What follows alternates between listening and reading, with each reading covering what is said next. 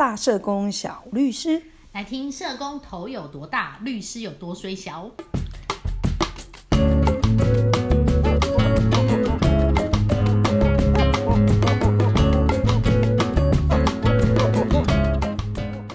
嗨，大家今天过得好吗？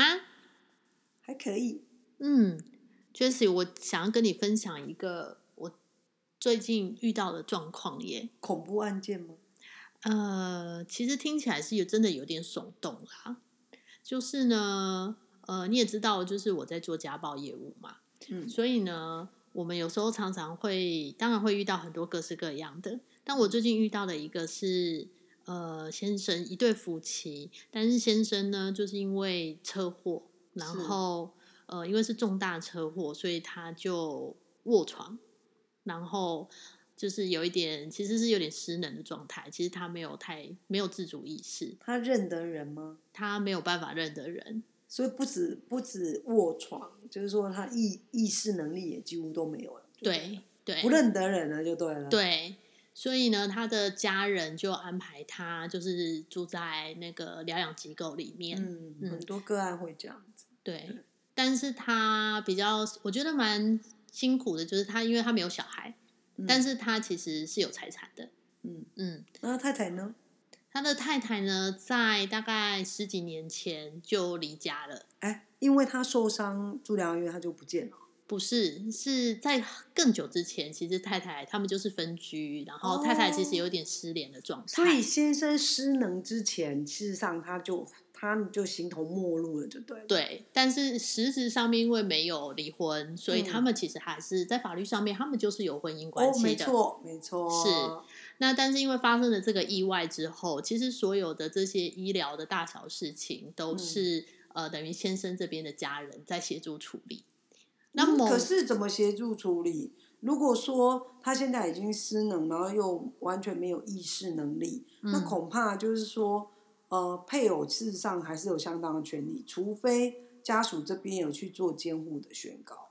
哦，对啊，对你否则否则，那个家属这边要帮忙做什么？人家会说，哎、他有老婆啊，虽然没有小孩，对，嗯可是老婆在法律上其实他是可以啊、协助他做很多事情的。对，这就是我今天想要来问你的。嗯，因为呢，在这个太太失联的太太还没有出现之前，是当然很顺理成章的，就是先生所有的事情跟决定都是由先生的家人来协助做处理。是对，但是没有想到，就是这个风声一传出去之后，失联的太太某一天就突然出现了。嗯，她来到，她肯到了这个疗养机构之后，然后就说：“哎，我是他太太。”我不想要他住在这个地方，所以我要把他带到别的地方去住。来乱的就对了。他就是来行使他的配偶权，他然这么认为。然后要做什么？为什么把他带离？就是这个这个嗯，先生好好的待在疗养院所，而且这个失联的太太，就是消失的太太，出现之前不是家属都把他照顾的好好的吗？是啊太太啊，到底想干嘛？他想要钱是不是？嗯，这是我们合理的怀疑。但是就在这个，他就是想要带离带离他的先生，然后所以就跟先生的家人发生了冲突。是对，那我其实在这个案件里面，我其实想到蛮多事情的，就是当然嗯他先生可能是因为车祸所以卧床，是，但是我们也会遇到有很多我们服务的对象，可能他是因为年纪大了，所以可能很多功能会逐渐的衰退。嗯，那当他们可能就是遇到类似，就是说他可能还有一些财产啊，然后或者是他有一些他自己的想法。嗯那在法律上面，他们可以怎么样维护他自己的权益，或是他的家人可以为他做什么事情？对，因为这个就是说我们在实务上啊，就是说常常会遇到的情形，嗯那可能可以分几个方面来讨论。嗯第一个就是说，呃，有些呃人，比如说以前呢、就是说我们在讲监护监护权的概念啊，大家比较熟悉的可能就是说，哎、可能我们还是个小孩子的时候，嗯我嗯们出生，然后我们可能不懂事，从不会讲话到牙牙学语，然后到我们成年。嗯那成年呢？以前是二十岁，民法上成年，那一百一十二年开始，嗯就是十八岁哦，嗯十八岁就跟刑法的上的成年一样，民刑法都是十八岁成年。嗯之前呢，你的父母就是你的法定代理人，等于就是你的监护人嘛。嗯那你成年之后，以后就十八岁之后，对哇，那你就是有完全行为能力的人，对你可以自己去签约，对，然后你可以做很多法律上有法律效果的行为。嗯好，那我们就说你是有完全行为能力的人。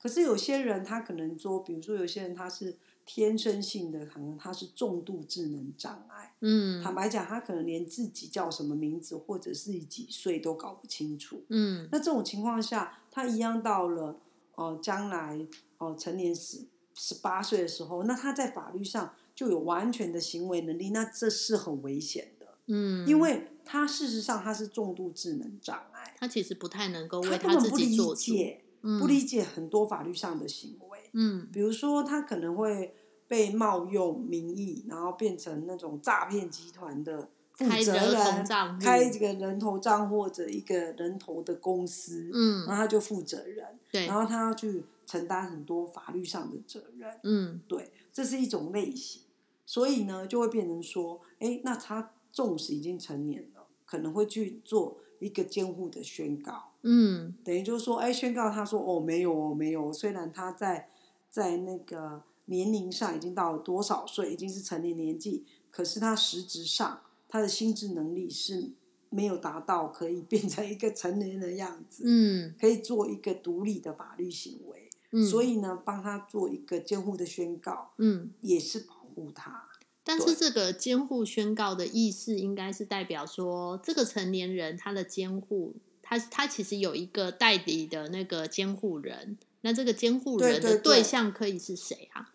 呃，就是说，比如说举例来讲，呃，我们刚刚讲的是说他天生性可能就有一些重度智能障碍，嗯对不对？那这种情形有可能就是呃，他的父母嗯哈、会再来做他的监护人，嗯可，是有时候会想说啊，可是不行啊，父母年纪很大了，对，所以有时候会请兄弟姐妹是来做他的监护人。嗯那我们看过有一些例子是父母因为怕这样子重度残障的孩子没有人嗯照顾，会嗯故意在他名下放很多财产。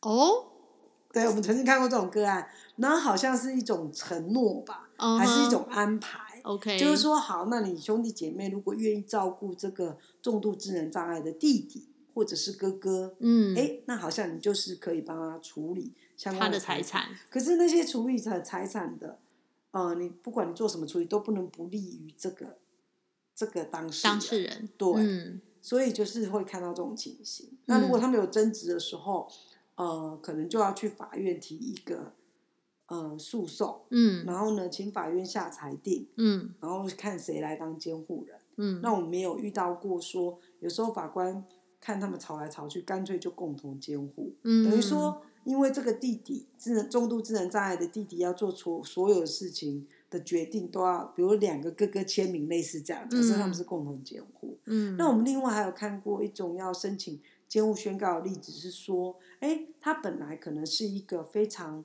心智啊各方面都很正常的大人，对。成年人，对，像我那个先生那个样子，对对对，可是他可能因为一个意外、车祸，嗯。然后他就是失能了，甚对。至甚至就失去意识，甚至变成植物人。嗯，那有的是呃，可能是生病了，对。比如说就变成有老年痴呆啊、失智啊等等的。对。那，他本来其实是可以有完全的行为能力，可能他失智了，已经搞不清楚了，嗯，那也有可能来做监护的宣告。嗯，那我们有看过说，呃，可能他是因为做手术，比如嗯。说开脑的手术，然后术后之后的状况不是很好，愈后不好，对，然后呢，他可能也完全就是可能也不认认得人了等等嗯。之类的，那这些因素都可能会去做一个监护的宣告。那嗯。另外我们也有看到说，嗯，生病除了说是可能开脑的手术之外，也有看过可能一些他可能精神上的状况不是不很好的，对所以家人也去帮他做一个监护的宣告。嗯，那这些东西都是要透过法院的程序，不是说啊你们家里的人讲一讲啊，说啊那我们是不是去户政机关登记了就算数？不是哦，嗯，这跟那个，比如说夫妻离婚之后约定谁来共同监护，或者是约定他们共同监护或者单独监护，然后讲好就去户政机关登记，是完全不不一样的，这个要透过法院的程序，因为嗯。等于说，虽然今天我重度智能障碍，嗯可是我在法律上是先被推定我是有行为能力的，对，对。那你要去做一个把有行为能力的人把他的状态改变成，哎，他完全没有行为能力，他签以后签的契约都不算数，嗯等等的，这个你要提出相关的证据给法院参考，那法官下了裁定，那才算数的。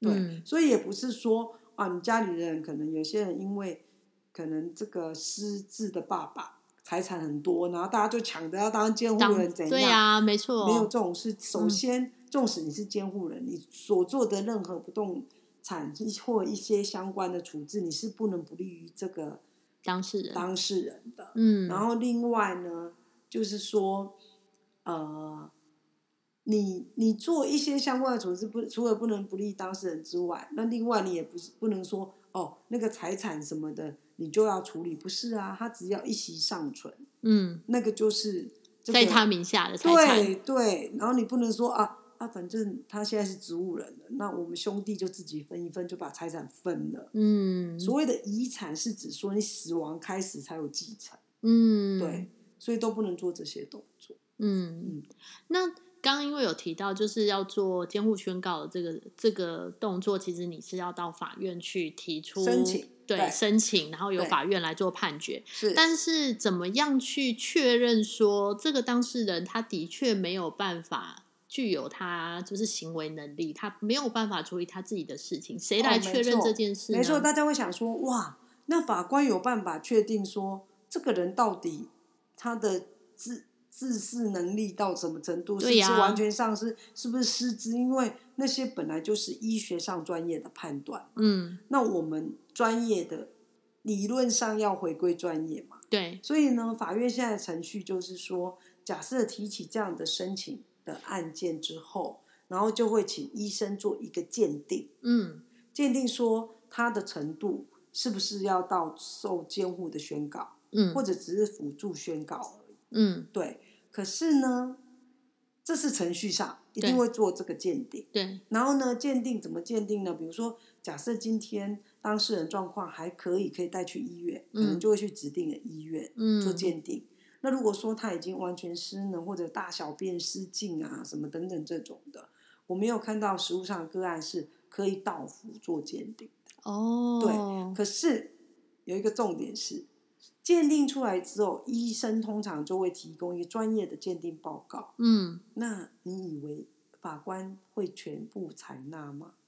嗯，不是这样子吗？不然医生的鉴定报告做什呢么？对，这不是专业的鉴定对吗？啊，可是更诡异的是，我们真的看过，曾经医生专业鉴定报告出来之后，法官不采，法官有他自己的见解，哇，那所以他理由所以法官顺便当医生哦，对呀、所以其实最终的决裁决权真的还是在法官手上。官。嗯，对，我们也曾经遇过那种，呃，医生可能建建议说，因为那个鉴定报告意思就是一个专业的建专业的建议对呀、对不对？就是医生经过专业的判断做出来鉴定结果，然后也会建议说这个个案到底要不要做监护的宣告。嗯法官很明确的把这个案子交给医生鉴定，然后医生鉴定出来说建议，法官说哦这个要做辅助宣告，结果嗯法官竟然认为不用，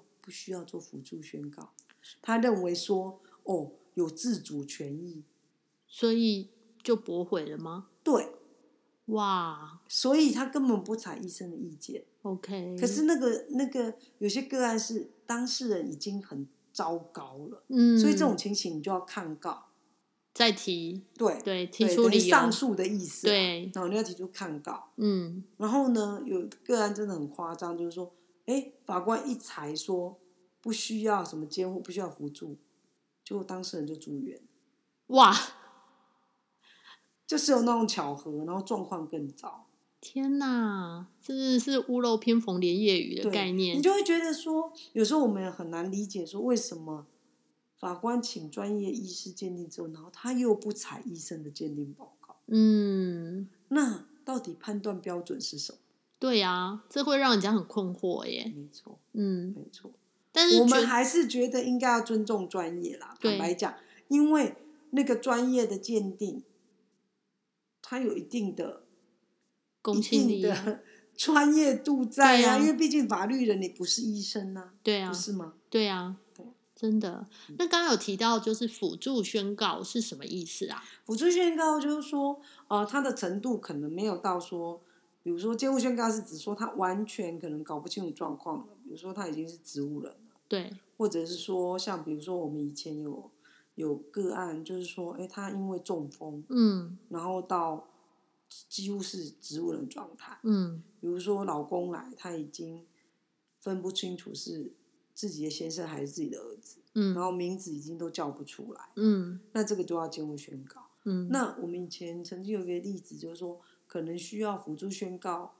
的例子是法官认为说，后来的判断了，嗯就是说他可能就是有有严重的忧郁症，嗯。然后呢可能要洗肾，嗯哼，然后可能身体状况很不好，嗯。可是他不至于到完全没有意识能力。嗯。所以法官就认为说，那这个还没有到监护的程度，嗯因为监护宣告是指说他在法律上不能为任何的行为。嗯，那辅助宣告就是说啊，可能他的他的辅助人啊，像就是协助之下，嗯。他还是可以就是去参与自己的一些事情的决定。嗯哼对嗯哼，对，所以这个差别在这，差很多。所以等于是说，如果到辅助宣告，其实有点像是呃。还没有到你完全失能的状况的时候，对对然后有人可以从旁协助你做，一些做决定，对，嗯类似这样的概那念。这个可以协助的角色有有一些限制吗？就是是任何人都可以吗？没有，就是就是说跟监护宣告一样啊。比如说，像我们有一个个案，就是说，哎，他先生因为呃开脑，嗯然后他就状况很糟，嗯然后就不太认得人了。嗯那这时候可能就要去申请说要做监护宣告，嗯，那就要选说那谁要当监护人，对啊，然后谁要去呃会同开立财他的财产清册的人。嗯对，因为你这个监护人，你不能随随便便，你爱怎么样就怎么样。嗯，你比如说，假设这个受监护宣告人名下有一些财产，对，那所以在监护宣告裁定下来之后，要做一个财产清册。嗯，好，那财产清册看看说这他这个受监护宣告人有多少财产嘛？等于确那定他名监护人对监护人，你不能随随便便浪费他的财产啊！嗯你做相关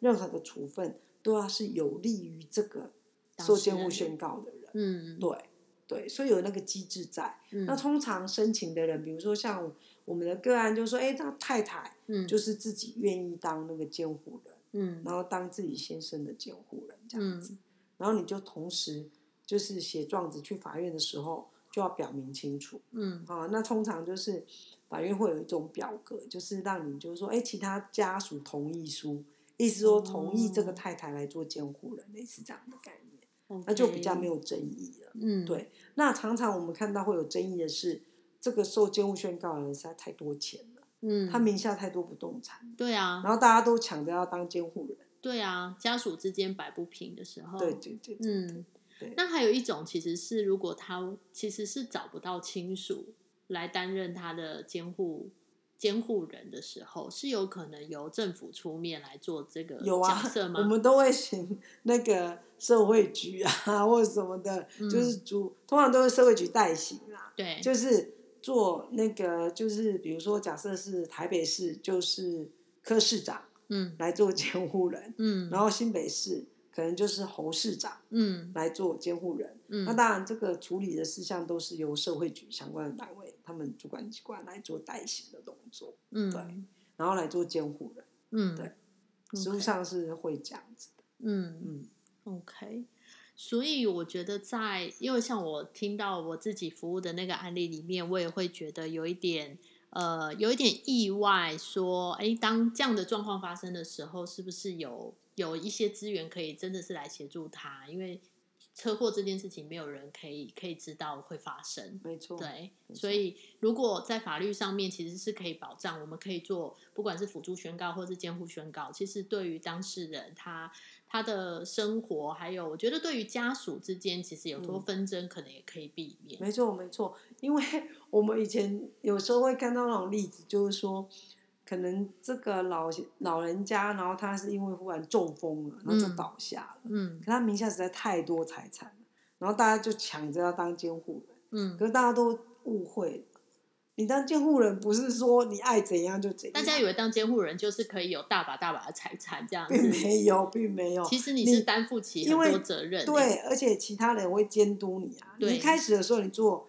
财产清册的时候就要列得清清楚楚啊。嗯，那其他的人可以去检视说，哎，那你有到底有没有浪费财产的行为啊？嗯，对你去花用的一些钱，是不是都是用在这个受监护宣告人身上？嗯，对，这个非常重要，大家不要误会。可是我们常常在法院里面看到这种拉扯的剧嘛，对呀、好像说哦，我当监护人就我抢到了我就要有钱怎样，没错。对其实大家误会了。真的。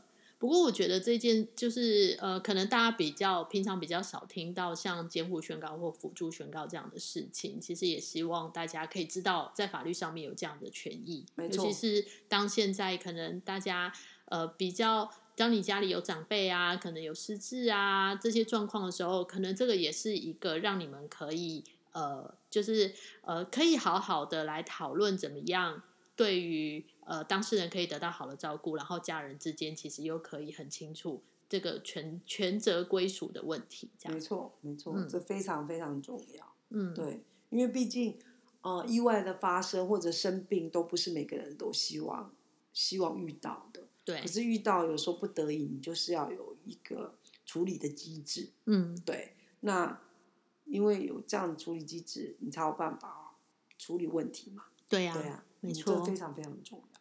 嗯 j e s s 那我们今天要吃什么呢我？们今天要吃苹果棒蛋糕，为什么是苹果棒蛋糕？因为大家要平平安安的、啊，就是说你要出入平安，没错确保你不要发生什么意外、什么车祸。然后另外呢，你脑子要好，这千万不要失智，真的，然后千万不要痴呆，对，所以要多多动脑，让自己有活化一下，对，没错然错，后才能就是不要轻易的被做监护的宣告。